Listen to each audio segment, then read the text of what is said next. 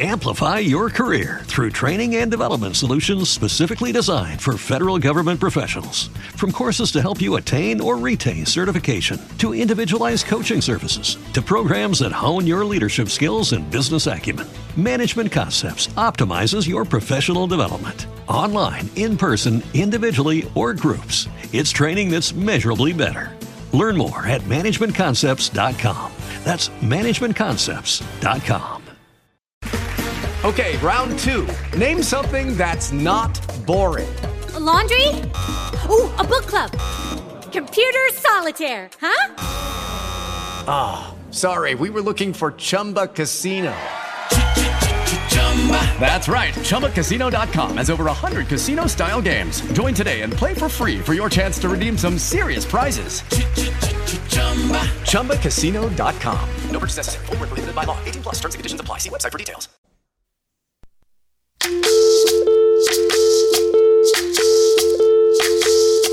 Soy.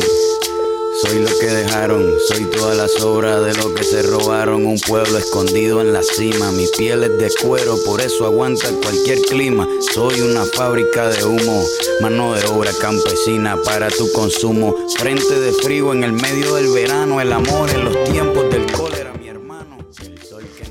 Hola, ¿qué tal? ¿Cómo están? Bienvenidos al episodio número 6 de Tiempo de Adición, el podcast del deporte mundial. Les damos la cordial bienvenida. Buenos días, buenas tardes o buenas noches. Esta canción que escuchábamos es de Calle 13, se llama Latinoamérica. Y vamos a mencionar más adelante por qué hemos escogido este tema. Y tiene mucho que ver con las efemérides, con nuestra sesión. Ahí lo vamos a complementar. Y de hecho, bueno, vamos a entrar en materia de una vez, rapidito. Entonces primero voy a saludar a mi gran amiga Laura Gómez Lau, ¿cómo estás? Me alegra mucho saludarte. Bienvenido nuevamente, episodio número 6. ¿Cómo estás? Hola Pipe, hola Juanpa y un saludo para todos y cada uno de nuestros oyentes que está conectadísimo con nosotros, que siguen aquí al pie del cañón en esta familia que día a día crece eh, recuerden que estamos también en nuestras redes sociales para que nos comenten. Muchas personas me escriben a mi red personal diciendo, ah, es que yo escucho el podcast, pero yo quiero opinar en tiempo real, ¿cómo hacemos? A mí me gustaría decir cosas. Entonces yo les digo, tranquilos, tranquilos, que aquí ya, casi vienen las buenas noticias y, también todo lo que ustedes nos dicen. están siendo escuchados. El pueblo de tiempo de adición está siendo escuchado por nuestro Big Boss. Y por eso lo voy a saludar para que ustedes tírenle a él, tírenle a él todas las ideas y las cosas, porque él es el que manda aquí. Entonces, él es el jefe técnico también, es el tipo sí, sí. justamente Y Hola Juanpa, ¿cómo estás? Primero te saludo y después contéstale al pueblo que tanto quiere vernos en vivo. ¿Qué está pasando? Bueno, eh, hola a los dos. ¿Cómo, ¿Cómo, les terminó de ir la semana? Les, les, cuento que entre las tareas que hice esta semana, eh, ya tengo el cómo hacerlo en vivo. Lo vamos a hacer en vivo, eso viene pronto. Pero solo hay dos plataformas por las que podemos salir. Una es Facebook y la otra es YouTube. Ok. Ok, es la única, las únicas dos plataformas por las que vamos a empezar. No, no les puedo decir ni en tres, ni en cuatro, ni en dos, eh, pero sí vamos a salir en vivo. Pero va a pasar. Va a pasar y solo se va a poder salir, como les digo, nos van a poder ver por eh, Facebook o por YouTube. Ok. Listo, pero sí estamos en eso. Y ya, mejor dicho, ya eso ya está aprobado. Es solo cuadrar pequeñeces. Listo, habló el jefe y nosotros como buenas personas aceptamos y, y, solamente nos va a quedar organizarnos un poquito más porque ustedes nos vieran en este momento, pues no estamos dignos de salir en YouTube. Esa es la otra. bueno, Pipe, Juanpa, eh, episodio número 6 y como venimos ya en esta segunda temporada, eh, cada episodio vamos a estar nombrando algunos de los eh, deportistas que han portado el número 6 en sus camisetas, en sus jerseys o en, en, el deporte que hagan parte, el número 6. Entonces, quiero empezar con uno que creo que es alguien que marcó la historia del fútbol. Él es Roberto Carlos de Brasil y es de los muchos futbolistas que cambiaba de dorsal al ser convocado por la selección. Él era el número 3 en el Real Madrid, pero cuando llegaba la selección brasileña siempre era el número 6. y con dicho dorsal marcó su antológico gol a Francia en el año de 1997. En un amistoso, era, le, dije, le llamaban en aquel momento el Mundialito. Se formó un cuadrangular, en aquel entonces se enfrentaban Francia y Brasil, que justamente un año después se enfrentarían en la final de la Copa del Mundo, pero en aquel entonces el gol recordado, borde externo, la curva por fuera de la barrera, pega en el palo, en el vertical izquierdo del arquero e ingresa un gol que para muchos es el mejor de todas las épocas por la ejecución, la dificultad y por el talento, pues obviamente y la potencia de la pegada de Roberto Carlos. Le dicen el, gol imposible. De hecho, después, después hubo gente estudiando que la fuerza, que la velocidad, que como en realidad el tipo tenía unos cañones en esas piernas. Y ni fue, y no pasó ni cerca de la barrera. pasó a más de un metro. Pasó más de un metro el balón. No necesitaba inclusive tanto margen de error. Pudo haberlo inclusive ejecutado más cerca de la barrera, aún así le dio completamente. Más la trayectoria del balón para ingresar. Mucho mérito también al que se le pararan una barrera a Roberto Carlos, porque no, ni de por loco. pararse en una barrera ya da miedo y uno ya piensa el balonazo. Ahora en una barrera con Roberto Carlos creo que mm. el 6, el 6 que menciona Lau es un por lo menos en el fútbol es un yo los voy a mencionar y si cada uno quiere ampliar de alguno, perfecto. No, entonces antes, pero yo sé que usted trae una lista. Lo voy a mencionar. Déjeme, yo doy el mío. Bueno. Porque yo solo traigo uno. Correcto, porque ese para mí es uno de los más importantes, el que tú vas a mencionar. de este me lee la mente. El número 6, con alguien que me identifico y no soy para nada seguidor del Barcelona, es a Xavi Hernández. El hoy director técnico de un equipo en Qatar, el Al Sadd de Qatar. Eh, en estos momentos Xavi tiene 41 años de edad. Su gran carrera la, ya como lo dije, eh, la pasó en el Fútbol Club Barcelona desde el 98 hasta el 2015. Eh, se le da la oportunidad de llegar al equipo principal gracias a que su luego director técnico Pep Guardiola se lesiona y él es prácticamente el reemplazante de Guardiola. 505 partidos con el Barcelona, eh, ocho ligas de España, tres copas del Rey, seis supercopas de España, cuatro Champions League, dos supercopas de la UEFA, dos mundiales de clubes, un mundial de fútbol con la selección española y dos Eurocopas. No, Definitivamente. Que hace Kumis, pues, en la casa. El tipo lo ganó todo. Lo más curioso, Juanpa, es que tú mencionas los 506 partidos de Xavi y en el empate hoy del Fútbol Club Barcelona, estamos grabando el 21 de febrero, con el partido de hoy, Messi llega a la cifra de 507. Hoy Messi, hasta hoy, Xavi y Messi eran los que más partidos habían disputado por liga, por liga, por parte del Fútbol Club Barcelona. Entonces, lo más impresionante es que ya Messi hasta inclusive rompió ese récord. Entonces, eh, es tremendo está cerca ya de, romper la cifra global, la cifra global, pero por liga ya hoy Messi sobrepasó a, Xavi Hernández, pero pues no deja de ser un, hito tremendo. ¿Cuál es la cifra global? ¿No sabes? Sí, claro, la cifra global son 767 partidos. ¿Con el mismo equipo? 761, sí, con, del Barcelona, como ah. Barcelona, ¿sí? como Barcelona, como jugadores del Barcelona, sí. Vistiendo la camiseta. No, no lo va a lograr, Pipe. en todas las competiciones. No, no, ya Messi está, Messi está a seis partidos, a seis, a seis.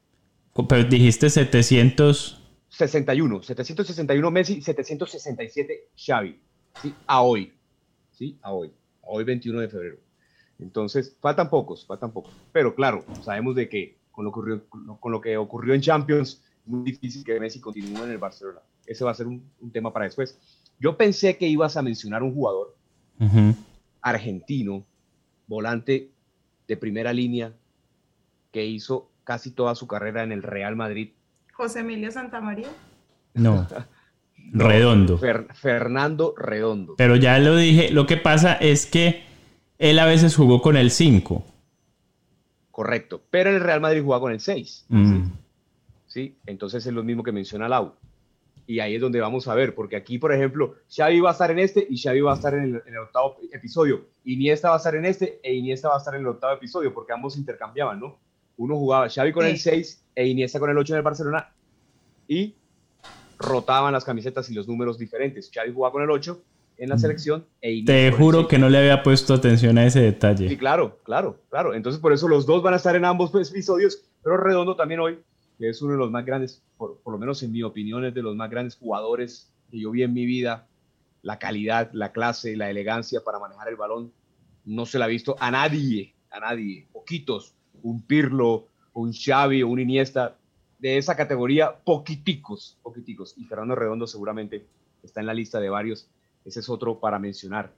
Y justamente yo quería mencionarles uno que combina ambos, ambos criterios, tanto el de las efemérides como el del número, porque el, el señor, el gran Bobby Moore, capitán de la selección inglesa, jugaba en el West Ham con el 6. Entonces es importante destacarlo porque él también esta semana cumpliría eh, algunos años ya, falleció en el 93, entonces serían casi 28 años, o 28 años exactamente, desde la muerte de Bobby Moore el 24 de febrero del 93, entonces para destacar también que este gran jugador inglés, el único que levantaba la copa para la selección de los Tres Leones, fallecía un día como el 24 de febrero en el año 93, y otros grandes nombres, ¿no? Franco Baresi jugaba en el, en el Milan con el 6, Daniel Alberto Pasarela jugaba con el 6, Ujú. ¿quién más? Lo mencionamos, Xa- eh, Iniesta en la selección jugaba con el 6. Y, y bueno, algunos de los más grandes nombres eh, que ha dado el fútbol mundial precisamente tenían ese número, el 6, un gran número. Y uno, para ir siguiendo con la línea de precisamente los Yankees, ¿sí? Recordemos que hasta el 10, hasta el 11. Usted dijo en el episodio pasado que iba a mencionar a alguien legendario de los Yankees. Claro, y es que precisamente, y lo mencioné, también hice referencia de que no era jugador.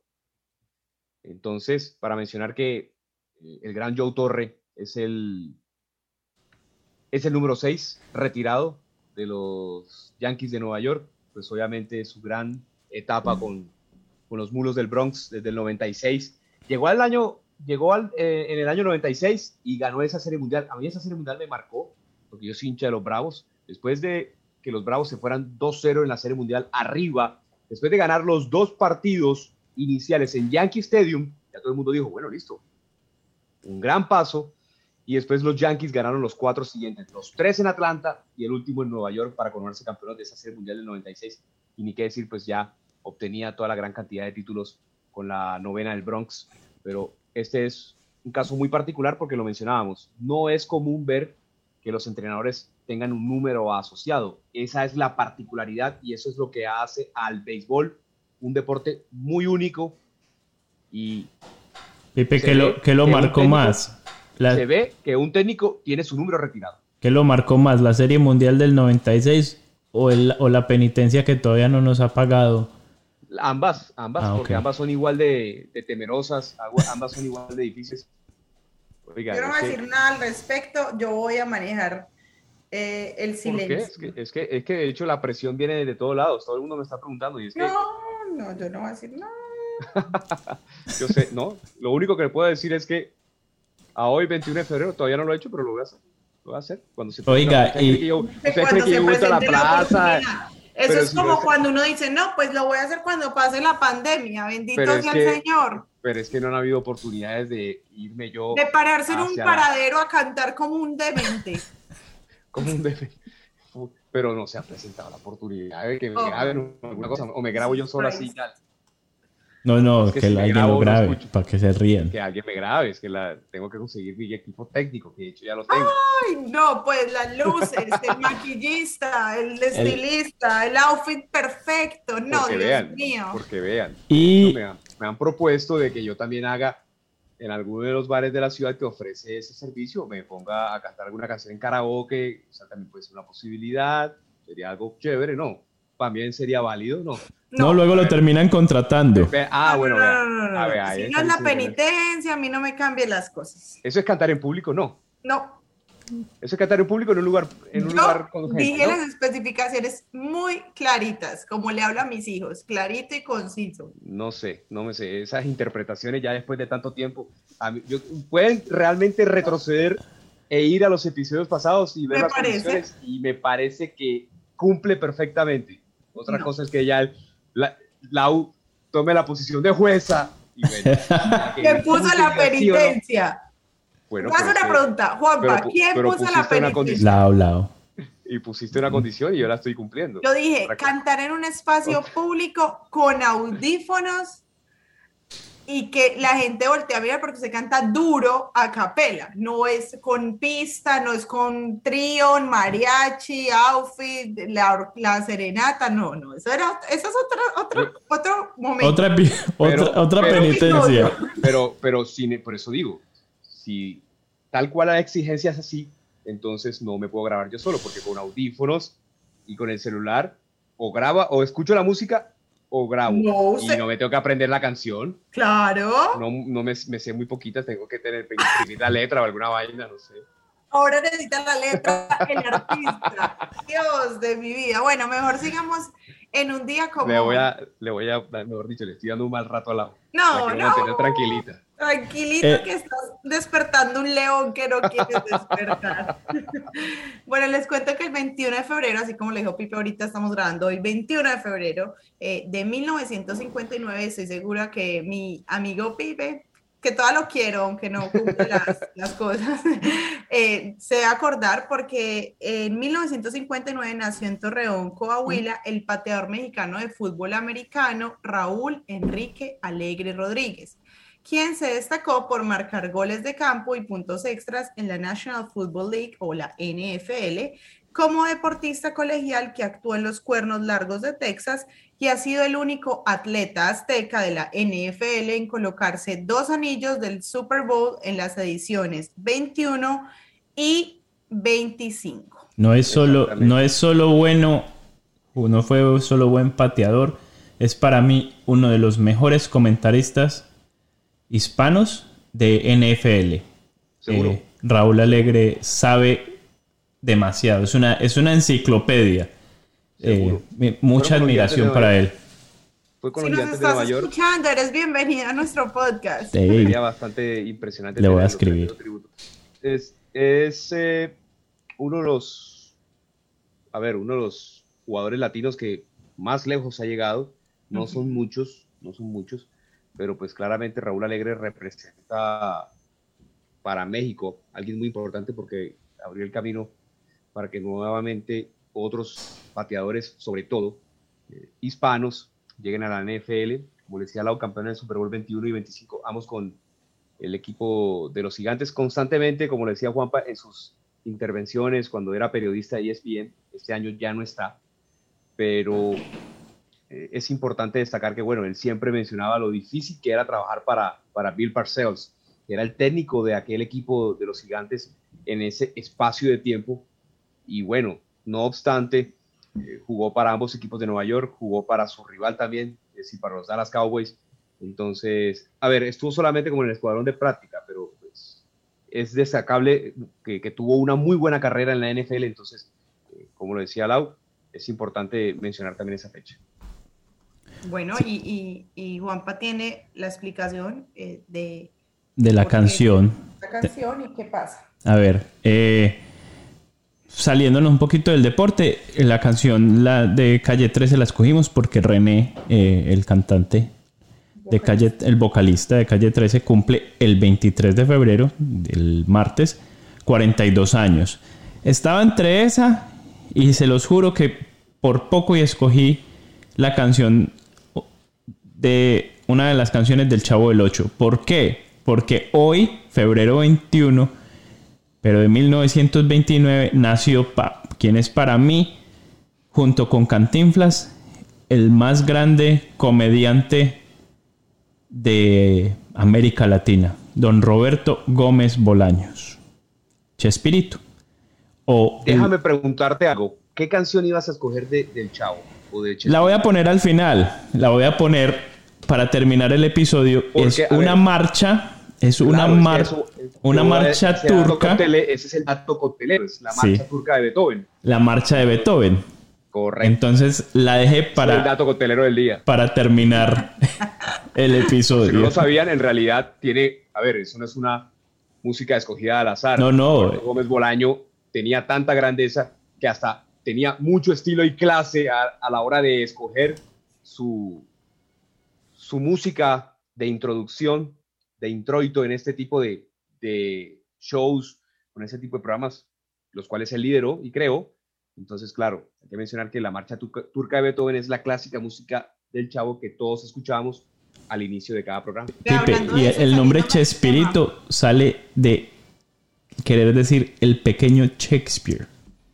Correcto. No es como No dice. Están pero desatados estos hombres Co-. Es que no es, es que sí, como dice Pipe, eso, el tipo Como era. dice mi esposo, I'm not just a pretty face. No, me extraña. Esos son datos con los que uno sale. Yo le digo, Lau, yo le digo. Datos. Eh, No. Es que aquí aprendemos de todo. Aquí aprendemos Algo que de me va a gustar de hacer live, si nos ven, es que van a poder ver mis caras, porque yo soy muy expresiva. Para entender esta, estas situaciones que yo tengo que pasar con estos hombres. Bueno, ahora sí, entremos en materia. En materia, lo que vamos a hablar el día de hoy. Y bueno, para quienes de pronto no saben, no conocen o no han escuchado, pues porque es normal. Bueno, Lau, antes, antes- discúlpame, porque se nos está olvidando algo muy importante para saludar a alguien que tuvo una victoria hoy muy importante. Antes Sí, de que sí, inicies, sí. discúlpalo- discúlpame, Lau, pero inclusive... No, no, no, no, no, antes, ¿cómo se nos iba a olvidar? O sea, yo vi eso en Instagram. Exactamente. Entonces, eh, bueno, hoy precisamente se corría una clásica, digámoslo así, una carrera muy importante en Turquía. Entonces, eh, hay que saludar, destacar. Le vamos a mandar un gran saludo a alguien que pertenece a esta familia, alguien que nos ha acompañado en varios episodios, a quien estimamos y queremos mucho. Carlos Julián Quintero fue el vencedor hoy del Gran Premio Velo Anlaya en Turquía, carrera 1.2. Eh, la verdad es impresionante. eh, con su equipo del Terenganu Cycling. Entonces, mejor dicho, le mandamos un gran abrazo. Lo queremos mucho y estamos muy orgullosos de él. Entonces, mejor dicho, toda la buena energía y, mejor dicho, espectacular lo que logró. Sabíamos que venía un éxito muy grande para él, porque desde que hablamos se veía primero pues el amor por el deporte y segundo la buena energía, la, eh, es muy parchado y, y- y yo siento que cuando uno es así en la vida le va bien.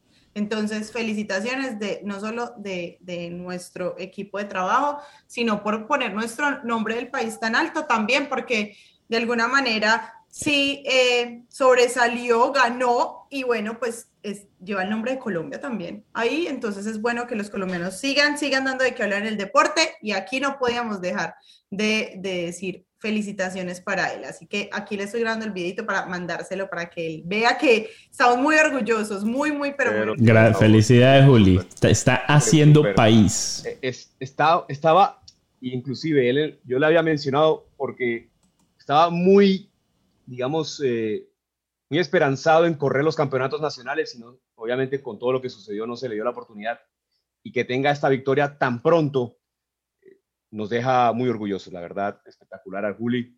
Eh, Le mandamos un gran abrazo y que estamos muy orgullosos y que esperamos tenerlo nuevamente pronto cuando ya tengamos nuestros episodios de ciclismo una vez más. Entonces, más adelante, pues obviamente los tendremos para analizar el mundo del ciclismo que tanto nos gusta. Ahora sí entremos en materia. ¿Cuál es el tema Ahora de sí, hoy? Ahora sí. El tema de hoy, bueno, como les venía diciendo, en muchos países, en especial ahora en Estados Unidos y en Canadá también se unió a esto, es el mes de la historia afroamericana. Esto es una celebración anual que se originó en los Estados Unidos, pero también se le ha conocido como el mes de la historia eh, afroamericana y ha recibido el reconocimiento oficial de los gobiernos de Estados Unidos y Canadá. Y también se ha observado que otros países como Irlanda, Países Bajos y el Reino Unido se unieron a esta causa y fue con la necesidad y con las ganas de comenzar una forma de recordar a personas y eventos importantes en la historia de la raza afroamericana. Se celebra en febrero en los Estados Unidos y Canadá, mientras que en Irlanda, los Países Bajos y el Reino Unido se celebra en el mes de octubre. La razón por la cual se celebra en, febrero en los Estados Unidos es por el nacimiento de el presidente Lincoln, quien fue el presidente que firmó el decreto de abolir la esclavitud. Entonces, esa es la razón por la cual se celebra en febrero. De casualidad, uno de sus grandes activistas, Malcolm X, eh, fue asesinado un 21 de febrero también para que otra efeméride ahí que, que tenía. Yo siento que este tema y, esta, y este tipo de, iniciativas, eh, hoy vamos a estar resaltando a esos deportistas, eh, a esos personajes eh, que han hecho de, de, la raza negra el complemento perfecto para hacer historia, para hacer poner la raza en alto porque yo siento que es una raza muy pujante, muy fuerte, que tiene todo eh, para, para hacer espacios dentro de la sociedad como cualquier otro. Yo siempre he dicho aquí no es de blancos y negros, no es de hombre, mujer, no es de, eh, de, de, la, de lo que queramos, de a quien decidamos amar. Todos tenemos los mismos derechos, pero hoy queremos eh, en tiempo de edición sobresaltar a aquellos deportistas que han hecho historia o que han ocupado grandes posiciones y que son de la raza negra. Hoy queremos también unirnos a esto porque creemos que muchos merecen ser nombrados y eh, empecemos porque hay mucha gente. Yo admito que por mi lado, como yo lo hice, fue muchos conocemos ya los, lo, que han ganado, lo que no han ganado, y yo quise buscar un poquito más como de la vida, de qué están haciendo como persona, con la sociedad, con la comunidad, porque muchas veces sí han ganado campeonatos. me encanta eso. Pero yo sí me puse a, chismosear, yo, yo, sí, yo sí me puse harto a chismosear, la verdad. No, me encanta porque yo traigo algo completamente distinto, entonces ahí nos vamos complementando. Yo sí voy mirando más a la historia y, y Pipe, yo sé que trae un combinado de todo. Eh, sí, obvio. No, y, él, en su casa tiene ya todo. O sea, él ya tiene lo suyo, lo mío, lo de todos, lo de. bueno, a ver, quiero empezar con, con uno de los nuestros que ha dejado el nombre de los nuestros, digo latino, pero al ser latino también era eh, de raza negra y fue uno de los primeros eh, beisbolistas, yo, puedo decir que tal vez sea el primer latino, no sé, Pipe me, corregirá, pero Roberto Clemente, puertorriqueño, es simplemente una leyenda en, Pittsburgh, el, lugar donde le tienen incluso una estatua. Eh, el hombre consiguió 12 guantes de oro, consiguió un MVP, eh, pero lo recuerdan mucho también por su, por su lado humanitario. En el, en el 1972, eh, un, eh, ¿cómo es que es? un terremoto eh, devastó a Nicaragua y él, junto con otra gente, decidió ir a Nicaragua y el avión en el que iban, lastimosamente, se cayó, tuvo un choque y bueno, en ese, en ese avión murió Roberto Clemente, el cuerpo nunca lo encontraron, pero pues la memoria de él eh, vive en, todos los estadios, yo diría, de, béisbol. ¿Qué, se, puede decir? Que el tipo logró 1305 hits, como decíamos la vez pasada, lograr 1305 hits. 3000. ¿O 3000? 3000 hits, sí, 3000 hits. Más de 3000. Es, es algo, no sé, eso es como llevarlo al fútbol sería algo loco eh, porque... Claro, claro, sería como, a ver, la cifra de los 3.000 hits en el béisbol es una de las cifras más importantes. Eh, a ver, es como, ¿cómo lo puedo mencionar yo? Dimensionando una carrera, es como... siempre se le mide, se le mide a un beisbolista, esa es la cifra que prácticamente le está garantizando un lugar en Cooperstown. Le, cuando sobrepasa los 3.000 hits un beisbolista, a ver, estamos hablando de, algo que es excelso, algo que es muy importante. Y la sobrepasó, ¿no? Eh, fue un 31 de diciembre que, falleció Roberto Clemente y en algún momento también se pedía que se hiciera algo parecido con lo de Jackie Robinson y el número 42, ya vamos a hablar de Jackie, pero lo de Roberto Clemente es similar con el número 21, ese clásico número 21 con el que jugaba en los Piratas de Pittsburgh, como lo mencionaba Juanpa, eh, es algo que, en algún momento se ha iniciado, son campañas que, bueno, que no han trascendido tanto, pero el béisbol, sobre todo de las grandes ligas, siempre ha tenido a Roberto Clemente como uno de sus máximos exponentes, porque es una leyenda, tanto así, Juanpa lo decía, es de esos casos que te llevan, por ejemplo, haciendo una analogía con el fútbol americano, a, llevarte a ganar el, el, premio Walter Payton. Eres tan importante en el terreno de juego como fuera de él. Y esto es lo que, lo que justamente destacó al puertorriqueño Roberto Clemente. Es alguien impresionante, su calidad humana no tenía igual y eso es lo que lo, lo llevó a la inmortalidad, si se puede decir, porque su nombre, inclusive enseguida que fallecía, ya era postulado eh, de una manera póstuma a entrar a Cooperstown entonces, su legado en el béisbol y sobre todo el legado latino para un deporte que es tan importante para nuestro continente, pues sin lugar a dudas trascendió más allá. Primer latino en ser nombrado MVP. Primer latino en ser nombrado MVP. Eh, es impresionante. Eh, es que esa carrera ha tenido muy poco, muy poco de igual, eh, sobre todo por el lado de los latinos. Ahora estamos viendo mucho más, pero antes era mucho más complejo eh, y sobre todo para, antes inclusive por Venezuela había llegado Luis Aparicio, por Puerto Rico Roberto Clemente, por República Dominicana un Juan Marichal, pero no teníamos mucho. Ahorita ya, dentro, ya hace poco también eh, empezaron nuevamente a, entrar los nombres importantes de los latinos en el Salón de la Fama, un Pedro Martínez y así han estado entrando, pero, pero bueno, en aquella época era mucho más complejo y, sin lugar a dudas él fue el que abrió la puerta para, el resto de los de nuestro continente. Otro dato de él, el, el aquí en, el Major League Baseball dan un, dan un, ¿cómo se llama? Un, un award, un premio. Un premio, Cada año le dan a, a un deportista por ser el, el, más humanitario en la liga. Y el, y el premio se llama Roberto Clemente. Imagínense. Siempre, cada vez que Major League Baseball va a entregar el premio Roberto Clemente, pues asisten sus, sus hijos. Eh, entonces, eh, de una u otra manera es muy importante porque, bueno, el legado es, es, único. Es, eh, es, algo similar precisamente a lo que sucede en el, en el fútbol americano con el premio Walter Payton.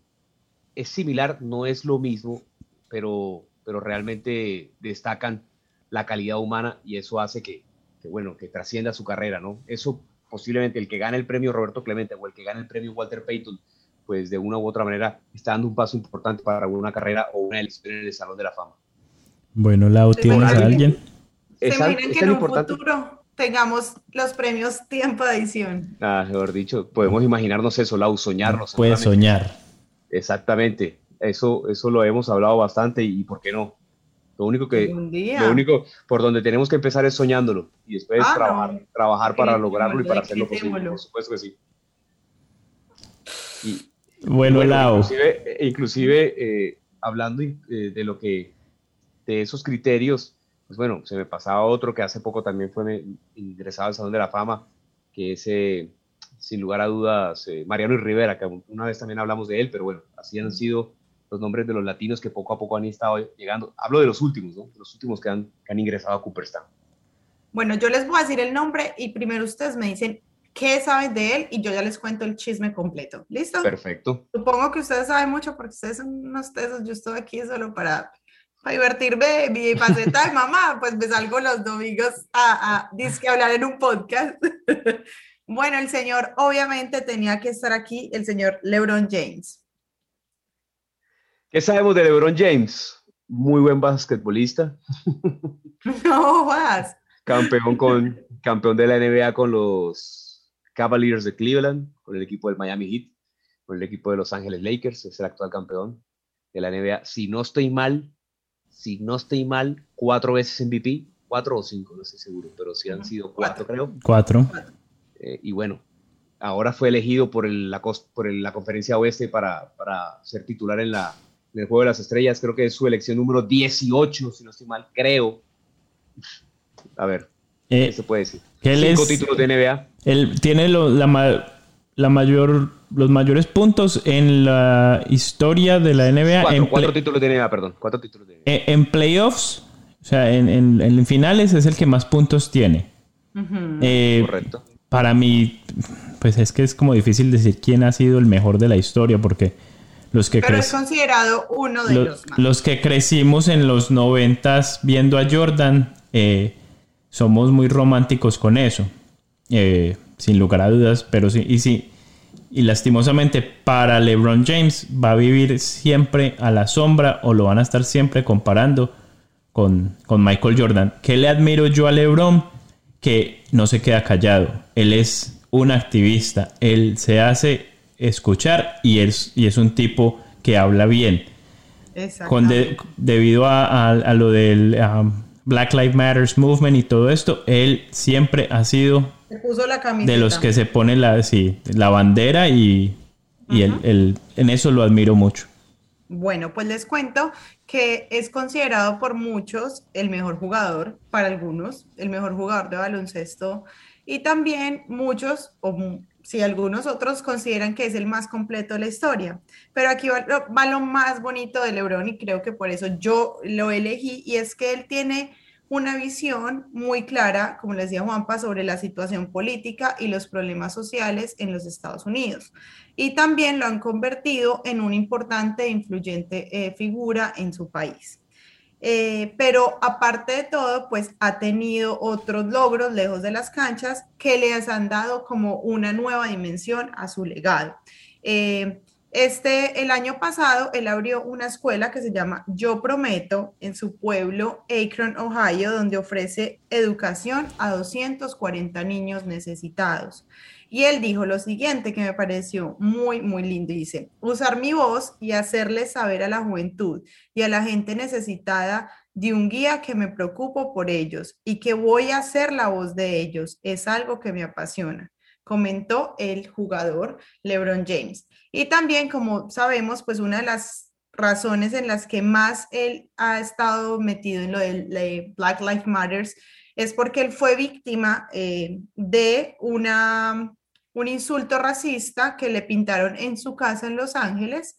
Y creo que eso fue como la cereza de, de que él necesitaba para tomar las cartas sobre el asunto y pues por eso decidió ser una influyente figura y está más que decidido de seguir mostrando lo que pasa políticamente y socialmente en Estados Unidos y creo que eso lo hace no solamente, ustedes saben cómo soy yo de cansona con esto, pero para mí un deportista tiene que ser alguien íntegro y por eso está en mi lista. Muy es bien, que de hecho, de hecho, estamos de acuerdo. Y, nos- y no- y yo creo que inclusive, a ver, tú lo que dices es muy cierto.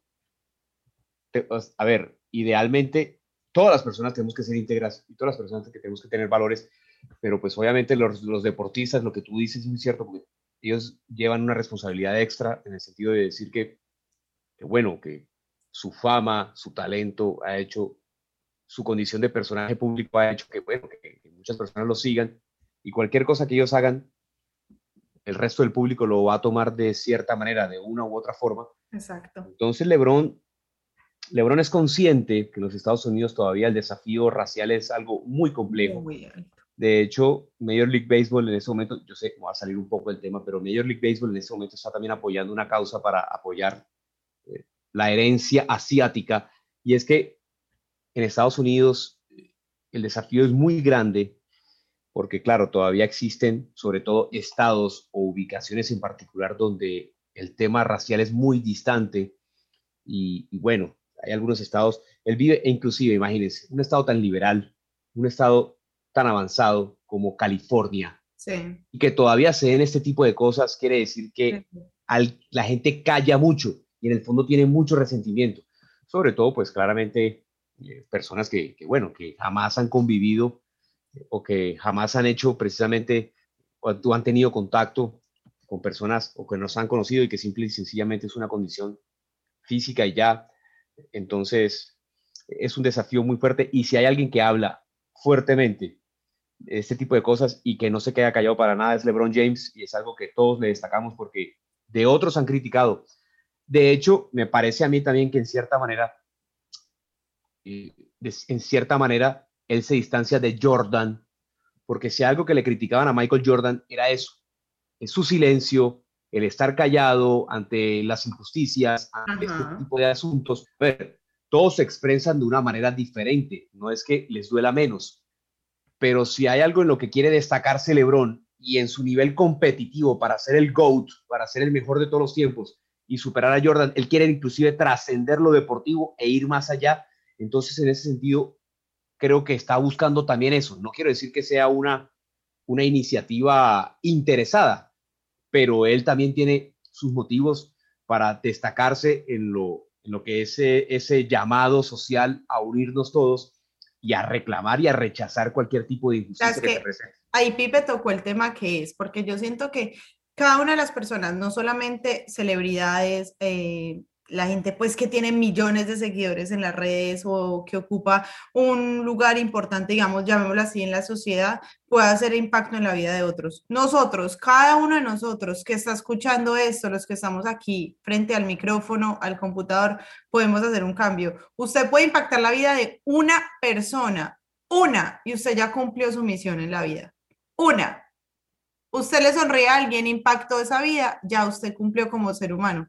No, no empecemos a pensar que la, solamente la gente que es importante, que es famosa, que seguimos, son los que tienen que hacer impactos. Nosotros como seres humanos lo podemos lograr y creo que esto es básicamente lo que Lebron siempre ha tratado de inculcar, que todos podemos hacer eso y eso me parece increíble, o sea, después de yo haber leído hoy que leí mucho sobre Lebron, creo que como que ya es como que, ok, se merece que yo lo siga en mi red. porque no, porque sí, porque a mí me gusta seguir gente que me dé contenido chévere. También sigo otros que me hacen reír y whatever, pero en realidad sí, gente que impacta y que uno diga, wow, tiene un, un, propósito en su vida y que le impacta de manera positiva, porque para hacerme sentir infeliz o ansiosa o, o no sé, otro, o, insegura, pues hay millones de, de, de, cuentas en Instagram. Pero quiero ahí dar la reflexión, todos podemos contribuir, todos, todos, todos. Lau, y lo más increíble, Juanpa, es que no estoy tan uno, uno considera, y de hecho vamos a repasar todos aquellos nombres pero uno también tiene no, a este, paso, a este paso yo creo que no alcanzamos. No, seguro, seguro no, pero digo yo mencionarlos al menos. Pero a lo que voy es que en pleno siglo XXI, que es donde Lebron se ubica en esta línea temporal, en pleno siglo XXI todavía inclusive existen eh, desafíos cuando uno pensaba que ya todas las causas de un Malcolm X, de un Martin Luther King, de personas que, que, claro, que están involucradas en este tipo de, luchas, de desafíos, y todavía seguimos siendo en pleno siglo XXI en el fútbol, seguimos viendo tantas injusticias. No, yo ahorita le voy a hablar de una que me enervó. Enervó.com. Sigamos. Les voy a hablar de, es increíble, es increíble. De uno que no tiene Instagram. Pues porque ya murió. eh, yo creo que este, este pasado, claro. Hay muchos así. Su nombre es Ray Robinson, para muchos, para muchos, el mejor boxeador de la historia. Correcto. Olvídense de Mayweather, de Mohamed Ali, de Tyson. Este hombre, el término libra por libra lo inventaron por él. Así, así de bueno era Ray Robinson. Su récord fue de 175 ganadas, 19 empates y 6 perdidas. Nunca, las 6 que perdió, nunca lo noquearon. El tipo fue tan. Bueno, esto sí lo que voy a darme es un poco fuera del ordinario, pero una vez de un knockout mató a un oponente. Así, así de, así de duro pegaba el, Era común, era común en aquellas épocas pelear. Profesionalmente, ustedes ven que Mayweather llegó a las 50 peleas y peleaba dos veces al año. Esos tipos peleaban 10, 11, 12 veces al año. Estos tipos, eh, por eso también las, las, condiciones y el boxeo ha evolucionado y ha cambiado mucho, pero lo que decía Juan No, pues menos mal. Porque... En, sí, claro, claro. En el, 90, en el 99 ESPN lo declara como el fugilista o el boxeador del, del, del, del, del siglo. Bueno, eh, Robinson murió en el 89 al, a los 67 años, por eso no tiene Instagram. Ay, Dios mío. Con razón. Sí, sí. Yo sí, pues quería. en este siglo y sin Instagram lo dudo. Bueno, yo creo que es importante también mencionar a, a Jackie Robinson. Creo que es, es- es destacable, por lo menos lo que, lo que él representa. Ese lo tengo. Y, y- Juanpa, y ese, y ese hablar acerca de uno de los pilares fundamentales, uno de los puntos de inflexión en el deporte y sobre todo uno de los símbolos más importantes de las personas de raza negra, y es precisamente alguien como Jackie Robinson.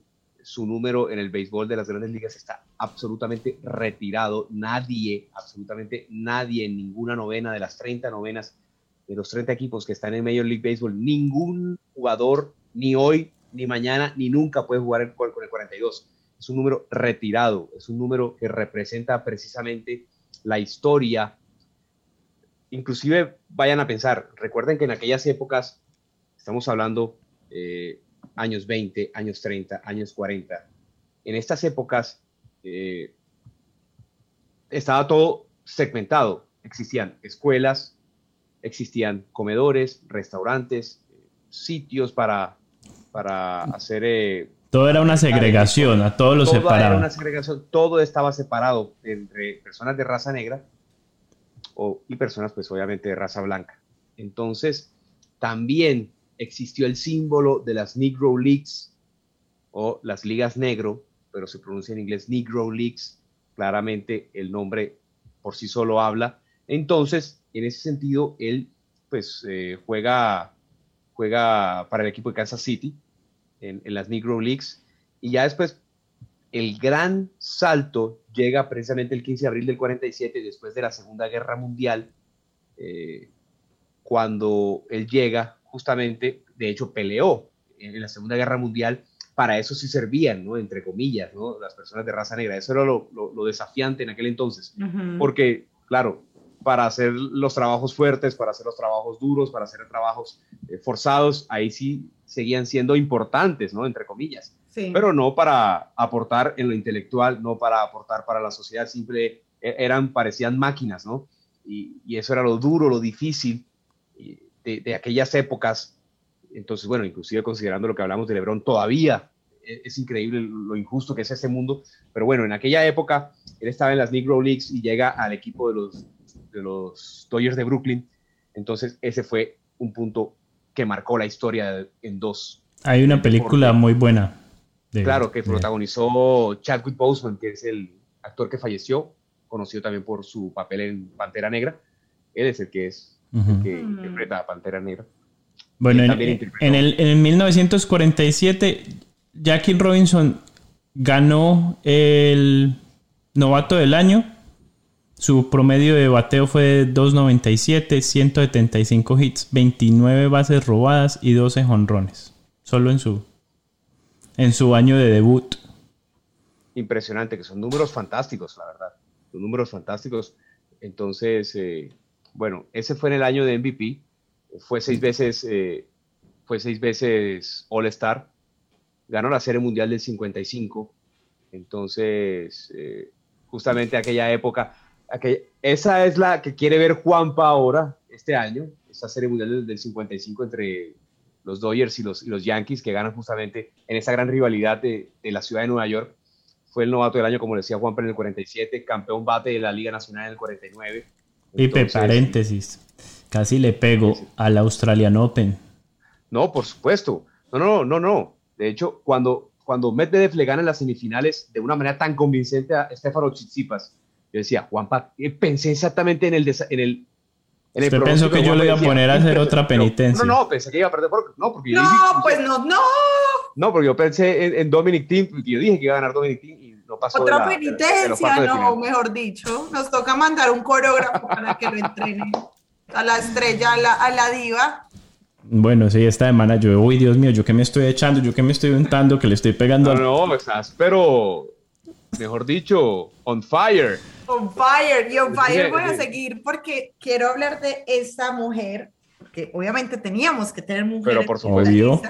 Y es Serena Williams, creo que en lo deportivo muchos coinciden que será muy complicado que alguien pueda igualar a esta mujer en el éxito que ha tenido. Ella es la menor de las hermanas Williams, pero lo más bonito o lo que yo quiero hacer énfasis es el impacto que ha tenido ella eh, en el tenis, pero más que todo fuera de la cancha. Eh, les cuento, y para quienes no se acuerdan, eh, uno de los primeros ejes de debate recientes fue su reacción en la final del abierto de Estados Unidos, eh, para muchos exagerada y que terminó por opacar el título de la japonesa Naomi Osaka. Y esta sirvió para reabrir el debate sobre la igualdad de género, tanto en el deporte como en el mundo. Y en otra ocasión, ella realzó su orgullo de quien es eh, como parte de su lucha contra la discriminación que ha recibido y ella puso muy en evidencia todo los, lo que ha recibido de discriminación eh, por no solo, escuchen esto, su color de piel, sino el hecho de ser mujer. Y también desde que se volvió mamá, ha aprovechado su maternidad para hablar sobre las trabas que suelen tener las mujeres, que la entiendo totalmente, para continuar con sus vidas tras tener hijos y hasta su forma de vestir. Esto me parece súper, y voy a decir una palabra que no sé si se puede hacer en un podcast, pero voy a decir súper estúpido, que hasta su forma de vestir se ha convertido en muchas ocasiones en una fuente de discusión y debate simplemente por ser mujer. Y hace poco eh, ella sacó una emotiva carta que le escribió directamente a su madre sobre la maternidad y su cuerpo, pero también tenía, y muchas personas creen que respuestas a algunas entrevistas que otras tenistas habían hecho eh, pues en otros medios de comunicación y criticaban su cuerpo eh, después de la maternidad. Y una de las cosas que dijo fue, tenemos curvas, somos fuertes, altas, pequeñas y todas somos iguales. Y también decía en una de las publicaciones que si no la siguen en su Instagram, ella es bien activa, cuenta con más de 13 mil millones de... 13, eh, millones. de seguidores, perdón. Y decía eh, eh, supuestamente muchas personas decían que después de que la rusa María Sharapova dijo en su reciente autobiografía que describía a Serena como alguien con brazos gruesos y piernas gruesas, ella hizo énfasis en esa referencia y escribió en su Instagram frente a una foto de su hija que sí, ella sacó eh, sus piernas gruesas y sus manos gruesas y es una de las, de las mujeres más fuertes que conozco. Entonces siempre está como respondiendo a, todas las personas que la atacan por su cuerpo, por su color de piel y por su género.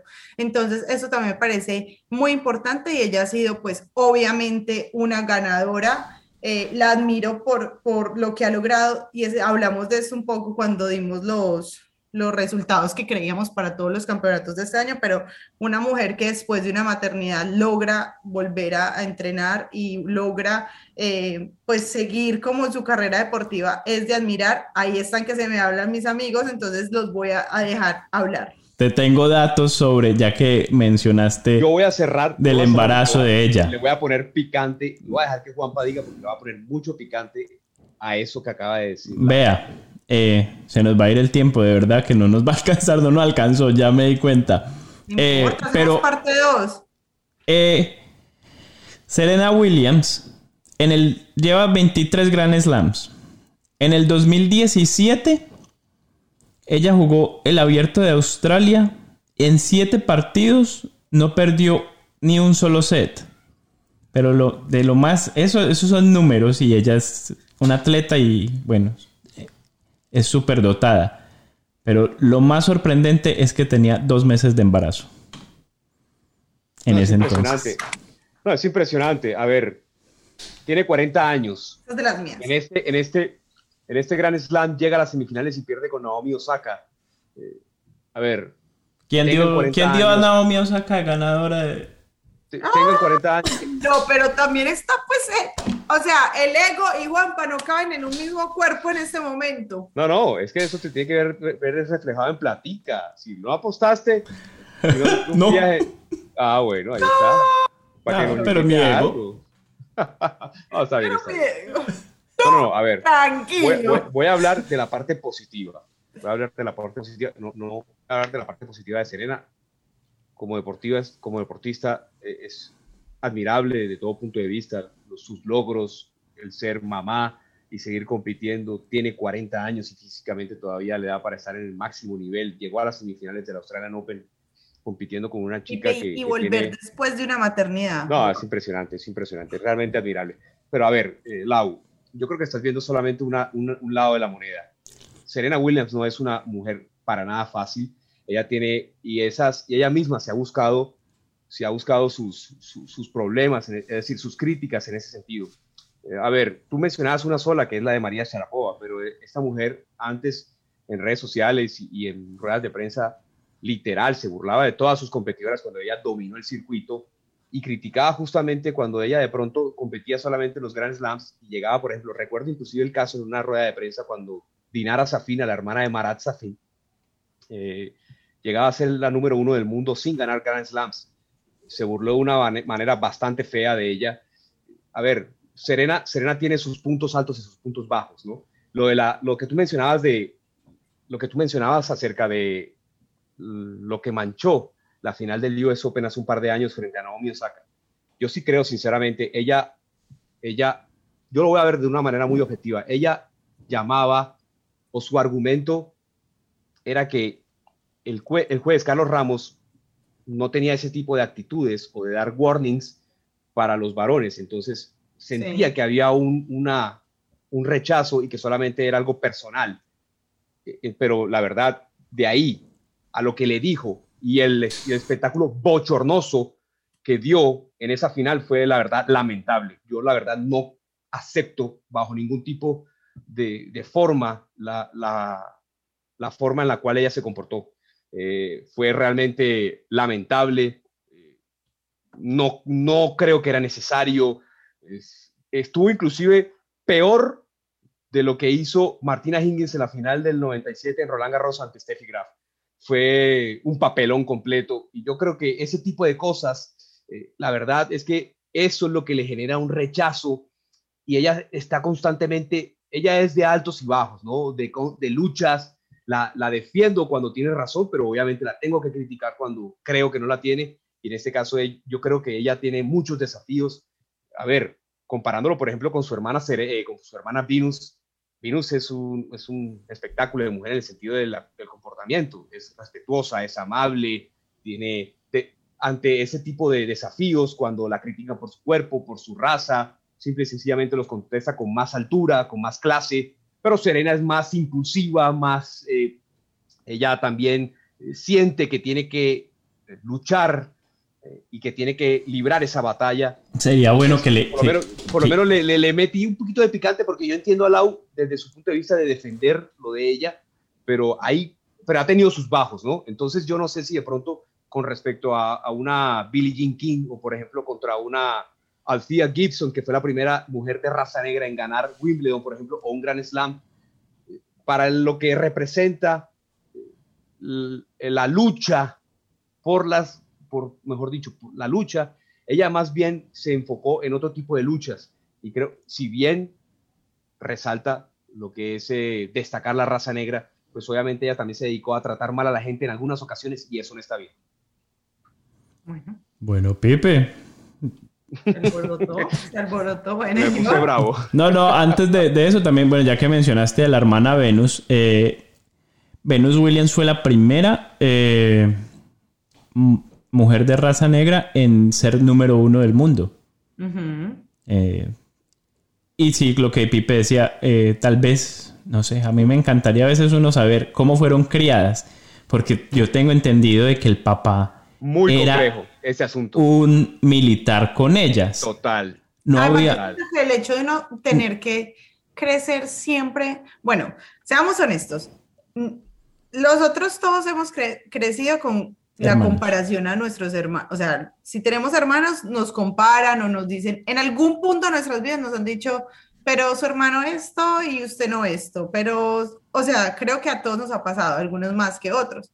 Pero yo creo que en ese ámbito en las que las dos compiten en el mismo deporte, crecen como tan parejas las edades, pues como en cuanto a, a, a que se, o sea, no sé cuánto pudo afectar la personalidad. De pronto Serena se siente que siempre ha estado en la sombra de su hermana, por lo que Pipe, o sea, estoy hablando suposiciones en cuanto a que claro, la otra es una dama, como dice Pipe, o no sé, o logró primero el título, en fin, tantas cosas. O esta desde niña siempre fue la rebelde ante, ante la comparación de los papás. O sea, eso, sería. Mejor, ¿no? 23 títulos de Grand Slam es algo que la ubica. Yo creo que yo soy la serena dentro de mi familia.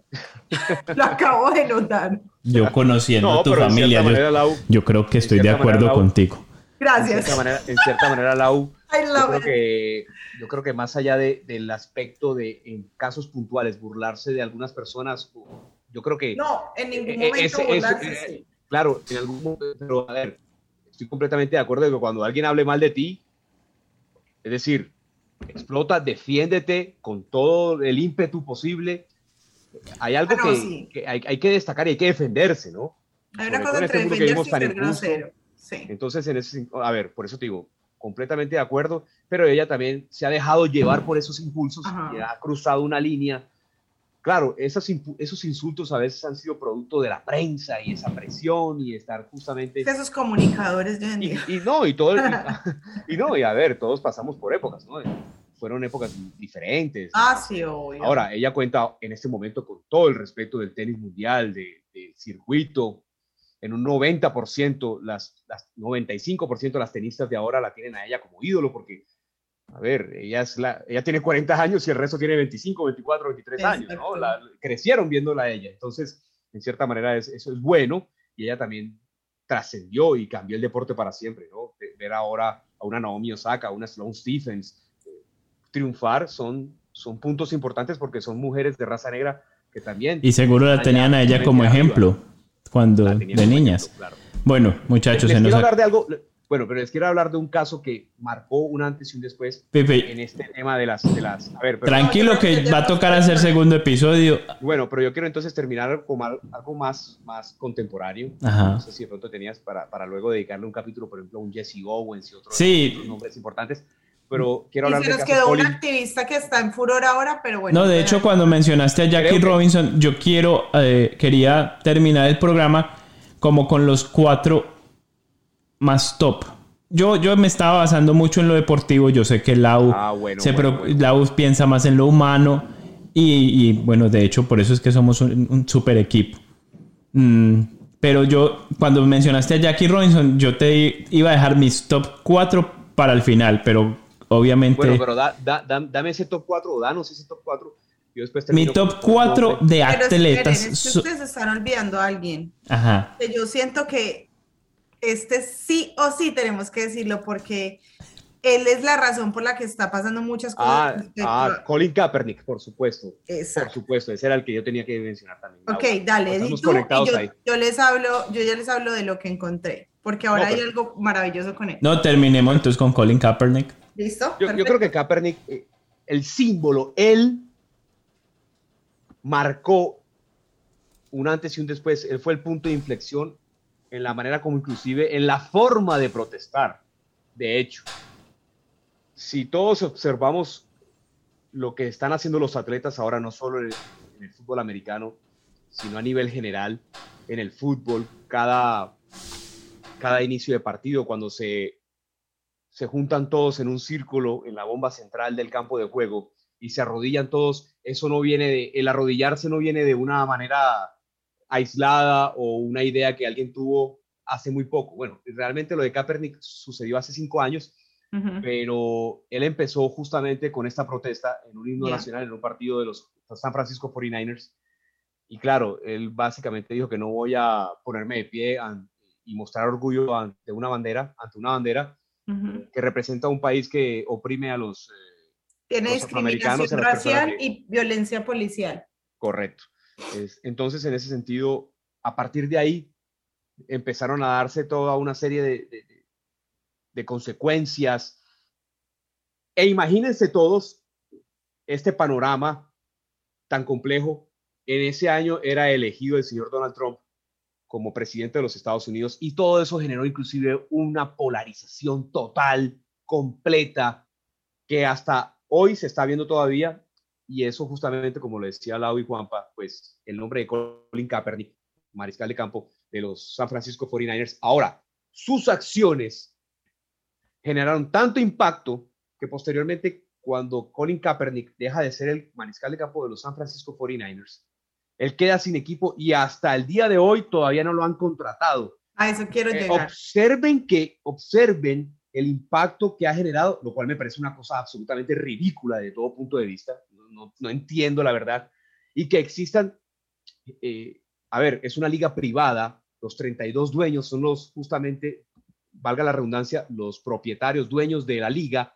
Entonces ellos pueden aceptar contratar al que se le dé la gana, literalmente, Exacto. ¿no? Ahí hay un punto sensible. Y todos se pusieron de acuerdo para no contratar a un tipo que claramente todavía tenía juego y que era mucho mejor que el 70% de los quarterbacks en este momento en la NFL. Pipe, Entonces, Es- cuando uno es- ve eso, es una injusticia tan grande que eso ya genera un impacto muy, muy, muy importante. Es tan injusto, es tan injusto esto que usted busca la palabra, usted busca en Google Colin Kaepernick y ya no te aparece como, como jugador de fútbol o no, te aparece como American Activist. O sea, el tipo ya lo convirtieron, fue en un activista. Sí. Sí, Pero muchas de las razones por las que eso pasó y, y que él ya no está activo, por decirlo así, es porque cuando eh, el presidente, el expresidente de los Estados Unidos, Donald Trump, eh, quedó elegido, él, eh, a, pues a, a voces, y como sabíamos, sabemos que él lo dice, eh, dijo que se debía considerar a este jugador como un traidor a la patria.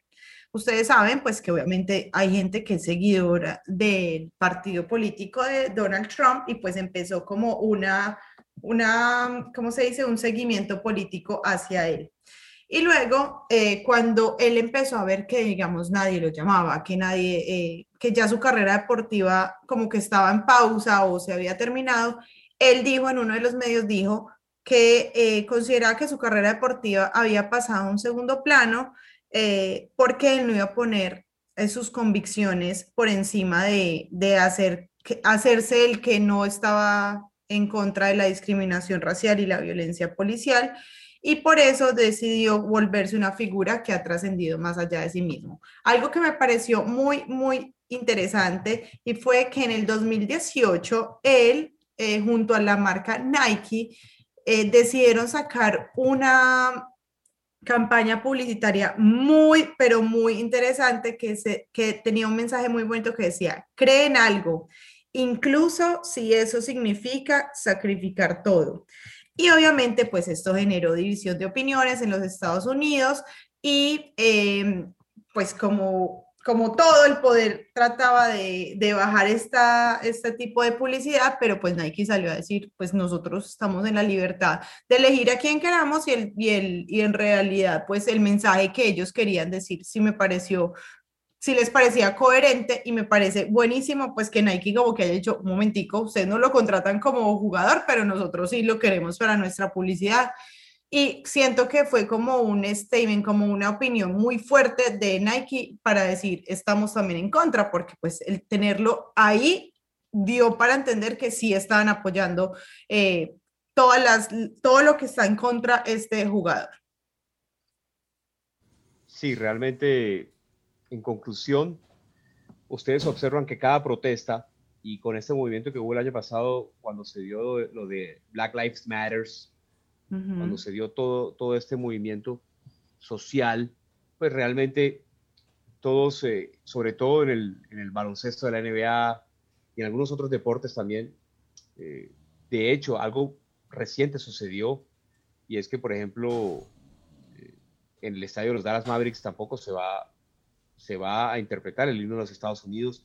Hay, ya, inclusive, cada dueño está tomando medidas de manera separada, eh, pero por ejemplo, ustedes ven que en el fútbol también este movimiento fue importante, se han unido todos en torno al uh -huh. rechazo al racismo.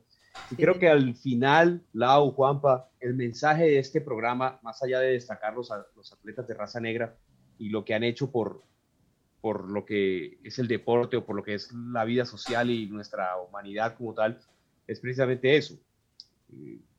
El mensaje es, el mensaje de este podcast y este episodio es, bueno, hay que respetar, cero, nunca vamos a apoyar el racismo, nunca vamos a apoyar la xenofobia, nunca vamos a apoyar eh, precisamente la discriminación, jamás, ni por una condición sexual, ni por una condición, eh, a ver, de raza, jamás, de género, nunca. Entonces, eh, creo que el ser humano trasciende y no, no nos define un color de piel, una condición sexual, no nos define el país donde nacimos, no nos define las personas o nuestros padres, no nos define nadie, nos define justamente las acciones y lo que hagamos por el otro. Y yo como reflexión quiero ahí cerrar con esta frase que creo que si uno está hablando de la discriminación, no podemos dejar de lado al señor Nelson Mandela. Y solamente quiero leer esta frase y ya no voy a decir nada más porque él resume todo lo que yo quiero decir y dice, para que lo tengan en cuenta, nadie nace odiando a otra persona por el color de su piel. La gente aprende a odiar, pero también se les puede enseñar a amar el amor llega más naturalmente al corazón humano que lo contrario. Muy bien, excelente frase, Lau. Bueno, excelente, Lau. Eso ya quedará. Bueno, eh, nos escuchamos la próxima semana. Si no, este si no tenemos un invitado, eh, seguro vamos a seguir con el tema. sigue siendo febrero. Y nos da tiempo. Síganos acompañando. Si pronto nos verán las caras en un live todos los domingos en la noche, creo yo que va a ser. Y bueno, gracias por escucharnos. Les... Compartan, compartan esto, no se queden ustedes con la información y pasándola bueno mientras hay gente amargada en el mundo sin escuchar tiempo de edición, por favor. Hasta luego, gracias. Chao.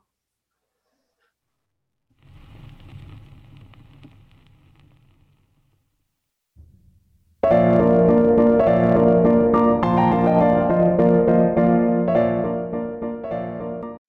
Amplify your career through training and development solutions specifically designed for federal government professionals. From courses to help you attain or retain certification, to individualized coaching services, to programs that hone your leadership skills and business acumen, Management Concepts optimizes your professional development. Online, in person, individually, or groups, it's training that's measurably better. Learn more at managementconcepts.com. That's managementconcepts.com. With the Lucky Land slots, you can get lucky just about anywhere. This is your captain speaking. Uh, we've got clear runway and the weather's fine, but we're just going to circle up here a while and uh, get lucky. No, no, nothing like that. It's just these cash prizes add up quick. So I suggest you sit back, keep your tray table upright, and start getting lucky. Play for free at LuckyLandSlots.com. Are you feeling lucky? No purchase necessary. Void where prohibited by law. 18 plus terms and conditions apply. See website for details.